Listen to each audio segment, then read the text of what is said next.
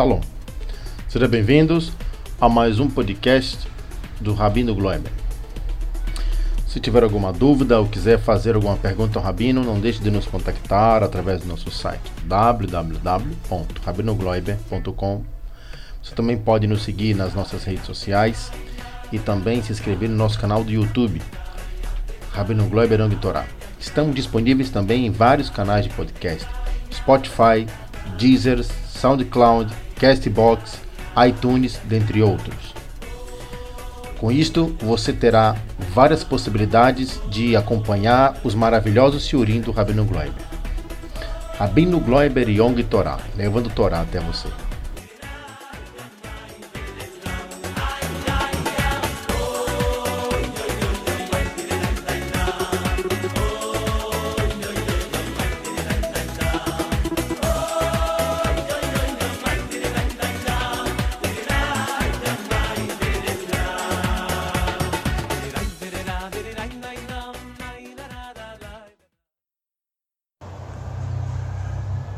Shalom Ubraha. Nossa aula de hoje é sobre um tema muito importante. Muitas pessoas, eles dizem, cansei de sofrer. Já sofri tanto nesse casamento, agora não adianta, mesmo se ele ganhar na loteria, se ele me, me pagar a indenização, se ele me comprar um iate com, com um piloto, com, com um capitão, com tudo não vai adiantar nada. Pode me comprar uma ilha no Oceano Pacífico com tudo de bom, não vai adiantar nada. Então, a pergunta é não em relação ao marido ou à esposa, mas essa pergunta é em relação a Deus. Sendo que todo assunto do, do casamento é, é, um, é um assunto divino, é, tem categorias de milagres nós sabemos que para o povo de Israel sair do Egito, é, a Kadosh Baruch fez lá milagres totalmente sobrenaturais. As dez pragas do Egito, elas eram milagres que nunca aconteceram na história. E, e a, o maior de todos os milagres para o nosso povo sair do Egito foi a abertura do Mar Vermelho. Então vamos dizer que se a gente pudesse falar que para Deus alguma coisa é difícil, o, o mais difícil foi esse. É, e por que a gente fala difícil? Porque lá em cima tem um tribunal divino, que ele é composto de anjos e Neshamot Tzadikim. E aqueles anjos alegaram por que você vai abrir o mar para esse, para o povo de Israel e fechar o mar em cima do egípcio se tanto os judeus quanto os egípcios eles estão fazendo idolatria. Então, ah, para Deus nessa hora foi muito difícil. Tipo, Deus tinha que escolher um povo para salvar, escolher um povo para fundar, e os anjos estavam dizendo que eles estavam no mesmo nível, que, que Deus não tinha o direito de fazer isso. Então vamos chamar isso de um milagre bem difícil. Dizem nossos sábios que unir um casal é, para que duas pessoas se casem, para Deus é, é, é, é, o nível de é, é, o nível de dificuldade do Kriyatem Suf. É o mesmo nível é, como foi difícil para Deus, quanto que foi difícil para Deus abrir o Mar Vermelho é, para os judeus. Dessa mesma maneira, é difícil fazer um casal ficar junto. Por quê? A água, ela tem uma natureza. Uma água numa temperatura de Equador, que era a temperatura do Egito, a natureza dela é se espalhar. E Deus precisava fazer um milagre de mudar a natureza da água nessa região. Nós estamos falando sobre a Groenlândia, que agora ficou famosa, que lá a, as muralhas de água são as geleiras, mas aqui estamos falando sobre o Egito. O Egito é um país quente, a, a água está morna, e para Deus transformar essa água morna em muralha, isso foi um milagre muito grande. Porque a natureza da água é voltar a se espalhar e não ficar paradinho como muralha. E não só isso, mas tinha lá dois opostos. A água tinha que se tornar muralha para um e se espalhar em cima do outro. E máquina de lavar para outro, vamos dizer assim. Então, na prática, um casal também é, tem essa mesma característica. O, cada um tem uma natureza diferente.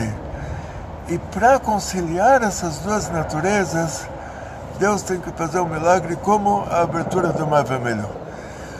Então, é, o, o, a pessoa vem e reclama e fala: tá bom, eu estou com meu marido há, há vários anos, mas sofri, porque ele tem uma natureza de homem, eu tenho uma natureza de mulher.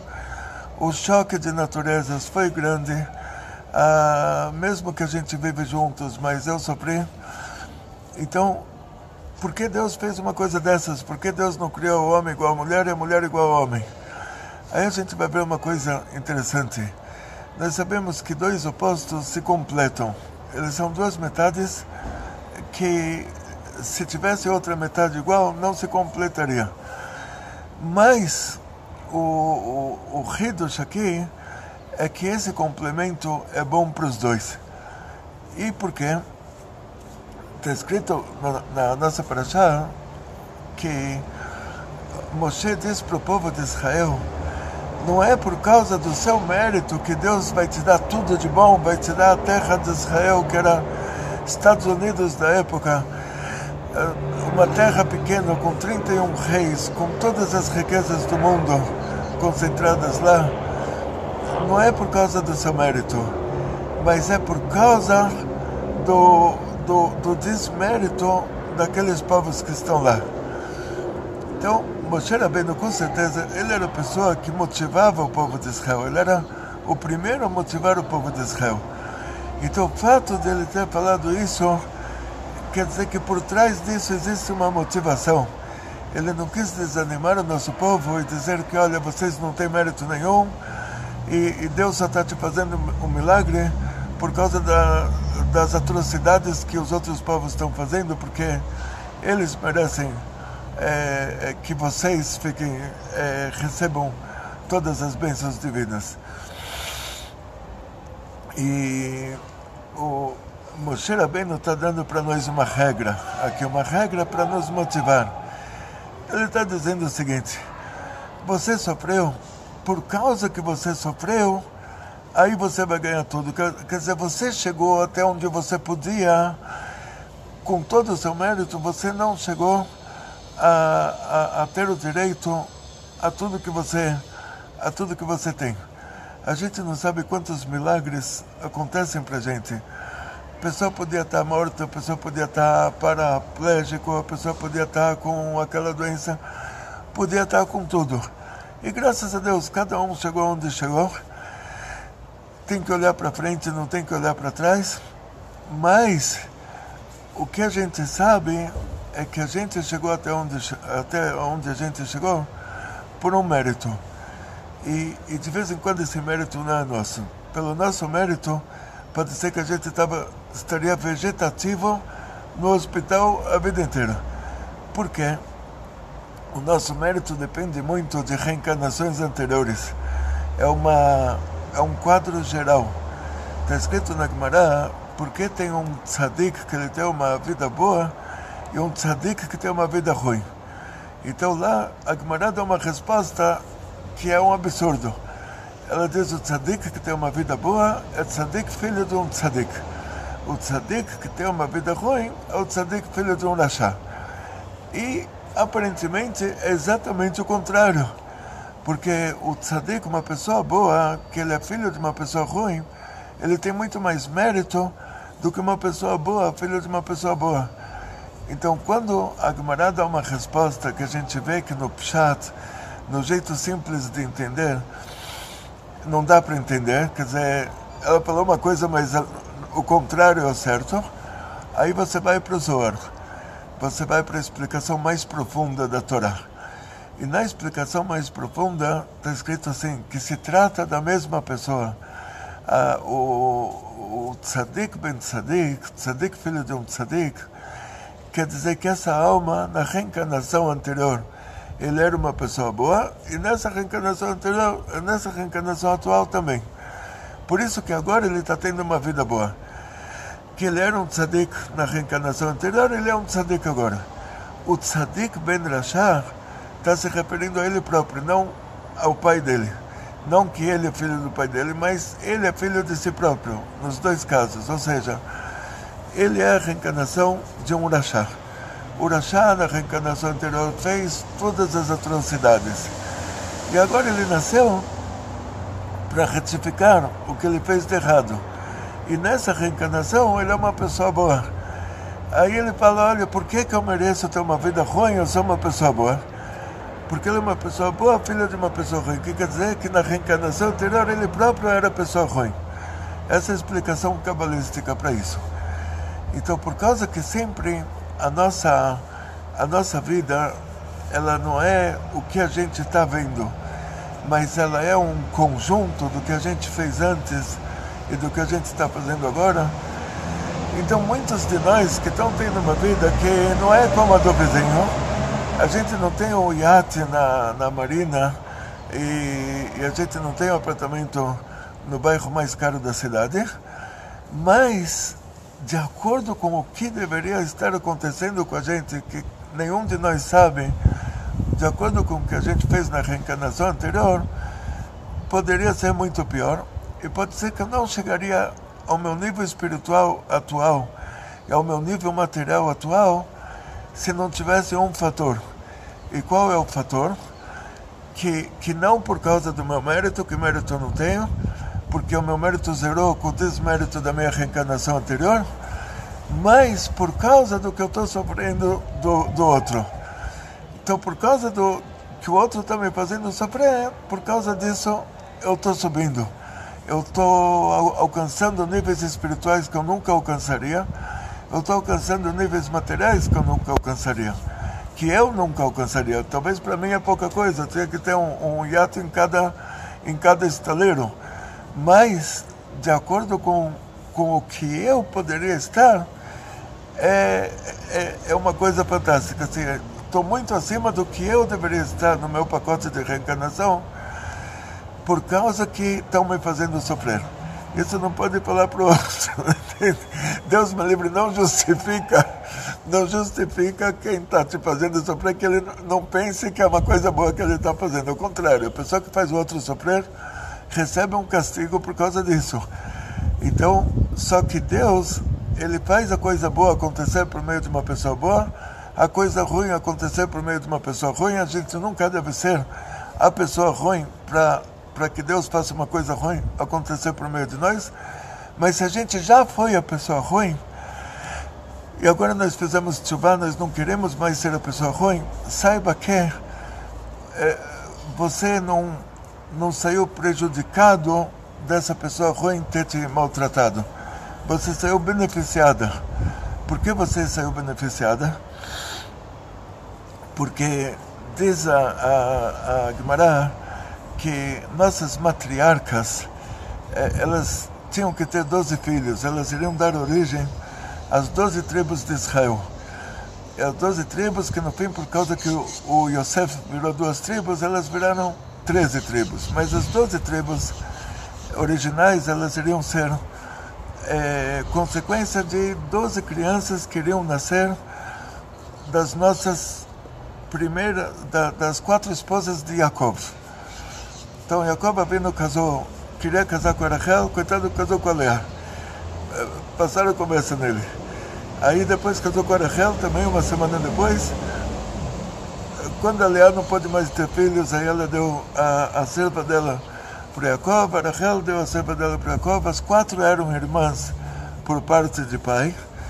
E então elas eram quatro irmãs que se casaram com o mesmo marido, que na, naquela época era permitido antes da entrega da Torá, e a Leá, ela era odiada. O que quer dizer odiada? Yaakov, Deus me livre, nosso patriarca, ele não queria odiar ninguém. Mas por que está escrito que a Leá era odiada? Porque ele gostava da Rachel. E, e, e, com a Leá, ele não tinha, não tinha um sentimento com a Leá. Então a Leá se sentia discriminada. Por causa que ela se sentia assim, ela sofreu, aí Deus deu para ela metade de todos esses doze filhos que deveriam nascer. Quer dizer, ela é mãe de metade das tribos de Israel. Ela ganhou mais do que todo mundo, mas muito mais. Então, ela é mãe da tribo de Eudá, que foi a tribo que sobreviveu ah, depois que as dez tribos se perderam. Da tribo de Eudá vem o Melech HaMashiach. Então, ela é a matriarca do Mashiach ela é a matriarca dos reis, dos reis de Israel, a partir do rei Davi até Mashiach chegar.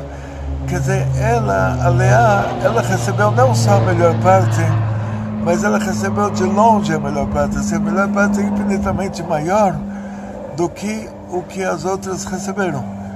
Por quê? Porque ela se sentiu odiada. Então, isso que de vez em quando o marido não tem intenção como no caso do Jacob, ele queria casar com Rachel. O sogro colocou para ele a Leá no, no, lugar da Rachel. Ele não tinha nada a ver com a Leá, ele continuou não tendo nada a ver com a Leá. Ele casou com ela porque depois o que, que ele vai fazer? Vai divorciar? Então, é, é o, o que aconteceu, por causa que ela se sentiu assim, maltratada, mesmo que ele a pessoa que maltrata o outro, ele nunca sente que ele está maltratando. Ele sente que ele está se comportando normal. Ele sente que ele está reagindo ao que estão fazendo para ele. Ele sente que ele está se defendendo. Ele sente que é o certo que ele está fazendo. Até que ele se conscientiza, a pessoa cresce, amadurece e se conscientiza de que tudo que ele fez estava errado, que ele maltratou o outro sem querer. Então, o Jacob, ele não deu não sentiu pela Leá aquele amor que ela que ele sentia pela Rachel. Então a Leá se sentiu maltratada. Por isso que ela ganhou tudo que ela ganhou. Quer dizer, ela deveria ser, por si só, ela deveria ser a esposa do Esav. Ela tinha nascido para ser a esposa do Esav. Deus me livre o que, que ela ia passar lá. Na, na Segunda Guerra Mundial não passaram o que, que ela ia passar lá com Esav. Mas Deus fez um milagre para ela salvou ela, deu para ela então o marido, de acordo com o mérito dela, quer dizer, no lugar do Esav, ela recebeu alguém infinitamente melhor do que o Esav, mas que para ela não estava muito bom, porque ela não se sentia amada. E aí Deus compensou para ela infinitamente mais do que o que ela ganharia por próprio mérito. Quer dizer, para ela valeu a pena o marido ter maltratado ela, é, quando ela fez as contas de tudo que ela ganhou por causa disso. Então sempre a pessoa tem que saber que, que Deus não faz nada errado. Se a pessoa sofreu, é, esse sofrimento está contabilizado lá em cima, a pessoa está recebendo inúmeras coisas por causa desse sofrimento. Se ela ainda não recebeu isso no momento, ela vai receber depois. Se não recebeu isso nesse mundo, vai receber no próximo mundo, que aí ela vai agradecer muito mais. Mas nunca, absolutamente nunca, a gente pode dizer: olha, cansei de sofrer, acumulou. Acumulou o sofrimento. Porque a gente sabe que antes de uma Chesed vem uma Gvura. Nosso patriarca Abraão, Deus falou para ele: saia da sua terra da terra dos seus pais, vai para a terra que eu vou te mostrar, e lá eu vou te fazer um grande povo, fazer de você um grande povo. Aí ele saiu da terra dele, saiu da terra dos pais dele. Ele chega na terra que Deus mostrou para ele, e lá está tendo a maior guerra, estão passando fome. Aí ele tem que descer para o Egito, ele fica sem dinheiro nenhum, ele chega numa falência total. Lá no Egito, pegam, levam a mulher dele para o faraó que ela era muito bonita em relação às pessoas que moravam naquele país. E, e aí é, acontecem todos os milagres ele sai do Egito muito rico. O, o faraó dá uma indenização, Deus manda um anjo que protege a Sara e, e o faraó ele passa por essa situação, ele vê que Abraão é uma pessoa que tem uma ajuda divina sobrenatural, ele dá para Abraão uma indenização por tudo, todo o sofrimento que ele causou para Abraão, e Abraão sobe para a Terra Santa de volta, para Eretz Canaan, com muitas e muitas riquezas. O que a gente vê daqui é que para se chegar a riquezas espirituais, como no caso que, que Abraão teve um milagre, que Deus revelou um anjo lá para proteger a Sara, para se chegar a riquezas materiais, como no caso de Abraão, que o faraó deu para ele uma indenização muito grande, a gente é obrigado a passar o Cedro das Firot, é, é Gvura Tiferet. Para se chegar na Tiferet, que é a bondade, que não sai dela nenhuma coisa ruim, tem que se passar pela Gvura primeiro. Então, para se chegar nessa Hesed infinita, nessa Tiferet, que é a Hesed sem, sem consequências, imagina se você está com muito colesterol, aí o médico te fala, olha, você come quindim com muito açúcar e muita gema de ovo, e quanto mais quindim você comer, mais você emagrece e menos colesterol você vai ter. Imagina uma situação dessas. Então, a Hesed na, nas pirot, ele é o quindim que te traz açúcar no sangue e te traz colesterol. A gvura é você parar de comer o quindim. A tiferet é você comer um quindim que quanto mais você come, menos açúcar no sangue você vai ter, menos colesterol você vai ter. Então a, a tiferet ela é a bondade sem, sem consequências desagradáveis para se chegar a essa bondade, que ela não tem uma consequência destrutiva como a, a resta do original tem, você é obrigado a passar pela Gvura primeiro. É como se a Gvura fosse o lado ruim da resta do original, que é retirado da, dessa resta do original, e agora só sobra o lado bom da resta do original, que é a Tiferet. Então a gente não tem como chegar a Tiferet sem passar pela Gvura. E, e aí, no caso da família, você tem que dar graças a Deus que essa, essa parte ruim da sua vida, quem te causou foi o seu marido ou sua esposa, e não é, que você estava numa é, penitenciária num país africano aí passando fome e apanhando todo dia, mas pelo menos Deus te fez isso de uma maneira agradável, você sofreu dentro da família. E agora parou de sofrer, agora o marido aprende a se comportar ele cresce, ele amadurece, a mulher aprende a se comportar, cresce, amadurece, e, e é, a vida já fica normal com todos esses benefícios que você recebeu da época que a sua esposa te maltratou, da época que o seu marido te maltratou. Esses benefícios você não perde mais. Então, a gente nunca deve dizer assim que, olha, eu estou cheio eu estou cheio de coisas boas. Tudo, tudo ruim que me aconteceu me encheu de coisas boas. Então estou cheio de benefícios disso que me maltrataram. A gente vai ver um exemplo disso também no caso de Moshe. Moshe era bem no nosso, nosso maior profeta, nosso mestre. Moshe era bem a esposa dele, a Tzipora. Quando ela ouviu que jovens casais, os maridos começaram a profetizar, ela falou, coitadas das esposas deles, que agora elas vão sofrer, eles não vão mais dormir com elas.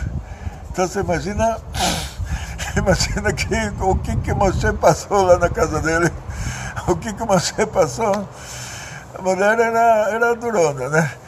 Aí a, a Miriam, ela pegou as dores da Tzipora, irmã de Moshe, ela falou, o que que é isso? Moshe é tão profeta quanto nós, e a gente nunca deixou, nunca deixei de dormir com meu marido, Arão nunca deixou de dormir com a mulher dele. E Moshe é igual a gente, ele é um profeta, eu também sou uma profetisa. Aí nessa hora surge a revelação divina, Deus se revela e fala, olha, não existe como Moshe, Moshe é o melhor de todos, o nível de revelação dele está muito acima do de vocês, é, ninguém consegue chegar à altura do nível de revelação dele, e como vocês tiveram coragem de falar mal dele. Então, por que Deus não falou isso antes? Se Deus tivesse falado isso antes, aí ninguém falaria mal dele. A irmã dele não falaria mal dele a esposa não falaria mal dele. É porque ele só teve mérito para que Deus se revelasse e falasse isso porque ele sofreu da mulher, porque ele sofreu do irmão, porque ele sofreu do irmão, do irmão. Quer dizer, depois disso, depois que ele, que ele passou por essa humilhação, aí ele chegou a um nível que por próprio mérito ele não, não chegaria, aí ele chegou ao nível de. É, é, aí ele chegou ao nível de, de Deus revelar para ele, a, a, Deus revelar para todo mundo que não existe alguém tão grande quanto ele. Agora vamos terminar a nossa aula, porque a Arif acordou. Fala tchau para todo mundo.